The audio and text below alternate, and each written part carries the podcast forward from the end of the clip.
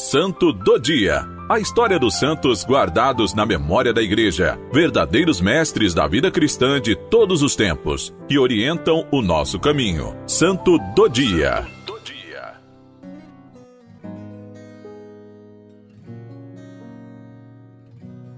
Hoje celebramos a santidade de Escolástica, irmã de São Pedro. Quem ama mais, pode mais.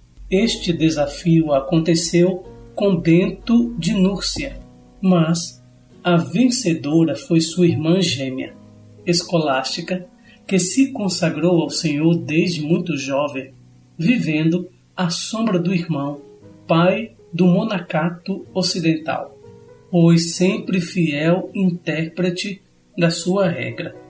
Presume-se que Escolástica, primeira monja beneditina, viveu entre os anos 480 e 543. Natural de Núrcia, região italiana da Úmbria, foi uma dócil aluna de Bento, do qual recebeu a sabedoria do coração, a ponto de superar seu mestre. É o que narra São Gregório Magno nos seus diálogos, único texto de referência, com poucas menções sobre a vida desta santa. Ele descreve ainda um particular episódio no qual ela revela uma acentuada personalidade humana e grande profundidade espiritual. A vocação religiosa nas pegadas do irmão. Segundo a história de Escolástica, disse que era filha de Eutrópio, descendente de uma antiga família de senadores romanos os Anice, e de Cláudia, morta logo depois do parto dos gêmeos. Com 12 anos, foi mandada a Roma, junto com seu irmão Bento, onde ficaram profundamente escandalizados pela vida desregrada da cidade. Bento tornou-se eremita por primeiro, enquanto escolástica, herdeira do patrimônio familiar e revelando-se distante dos bens terrenos, pediu ao pai para dedicar-se à vida religiosa. Antes entrou para um mosteiro próximo de Núrcia e depois transferiu-se para Subiaco, seguindo o irmão que havia fundado a abadia de Monte Cassino, ao leste de Nápoles. Ali, em apenas sete quilômetros de distância, fundou o mosteiro de Pilmarola, onde as co-irmãs seguiam a regra de São Bento, que deu origem ao ramo feminino da Ordem dos Beneditinos. Era normal para a escolástica recomendar a observância da regra do silêncio e evitar conversas com pessoas estranhas no mosteiro, mesmo se fossem visitantes devotos. Ela costumava repetir: fiquem em silêncio ou falem de Deus, pois o que neste mundo pode ser tão digno para se falar, senão sobre ele? Escolástica gostava de falar a respeito de Deus, sobretudo com o irmão Bento, com o qual se encontrava uma vez por ano. O local onde faziam diálogos espirituais era uma casinha situada no meio da estrada entre os dois mosteiros. Aconteceu um milagre que desafiou São Bento. São Gregório Magno narra que no último dos seus encontros, datado de 6 de fevereiro de 543, pouco antes da sua morte, Escolástica pediu ao irmão para prolongar a conversa até na manhã do dia seguinte. Mas Bento se opôs para não violar a regra. Então, Escolástica implorou ao Senhor para não deixar o irmão partir debulhando-se em pranto. A seguir, um temporal inesperado e violento obrigou Bento a ficar com ela, levando-os a conversarem toda a noite. A primeira reação de Bento com o temporal imprevisto foi, porém, de contrariedade. Que Deus onipotente possa lhe perdoar, irmã. O que você fez? E Escolástica respondeu: Eu lhe implorei para ficar e você não me ouviu.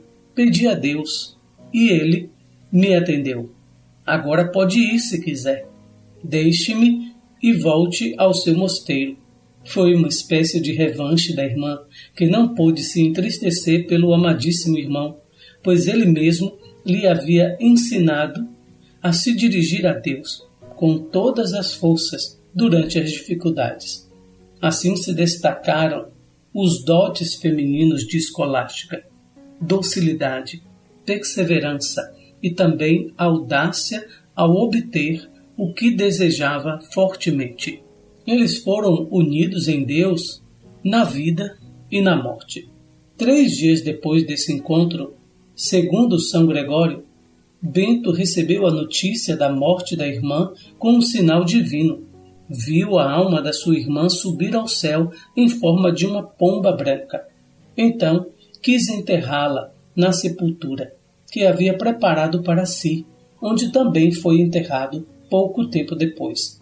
Com seus pensamentos sempre estiveram voltados para Deus. Era justo seus corpos também ficassem unidos na mesma sepultura. Hoje, quem visita a majestosa abadia de Monte Cassino, após 15 séculos de história, pode experimentar a emoção de estar diante do túmulo dos santos irmãos, os pioneiros de um grande número de seguidores de Deus. O silêncio. O Papa Bento tem uma frase que na casa que eu morei de formação na Canção Nova era uma placa que ficava nos caminhos da casa. Sem recolhimento não há profundidade. Quantas vezes nos falta profundidade exatamente porque nos falta recolher, silenciar, parar um pouco. A gente tem medo de escutar a Deus e tem muito medo de escutar a si mesmo. A nossa alma tem sede de Deus e deseja o Deus vivo. A vida de Santa Escolástica é um modelo de vida entregue, de vida de oração, de intercessão, de vida consagrada. A vida desses dois irmãos. Muitas cidades, na construção do mundo, principalmente da Europa, iniciaram em volta dos mosteiros beneditinos, quer masculinos, quer femininos. Daí vem a cultura, e nós não podemos negar.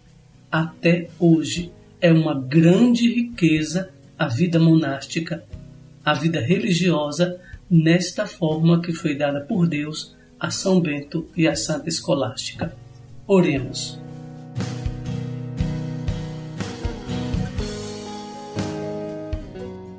Celebrando a festa de Santa Escolástica, nós vos pedimos, ó Deus, a graça de imitá-la, servindo-vos com caridade perfeita e alegrando-nos com os sinais do vosso amor. Por nosso Senhor Jesus Cristo, vosso Filho, na unidade do Espírito Santo. Santa Escolástica, rogai por nós.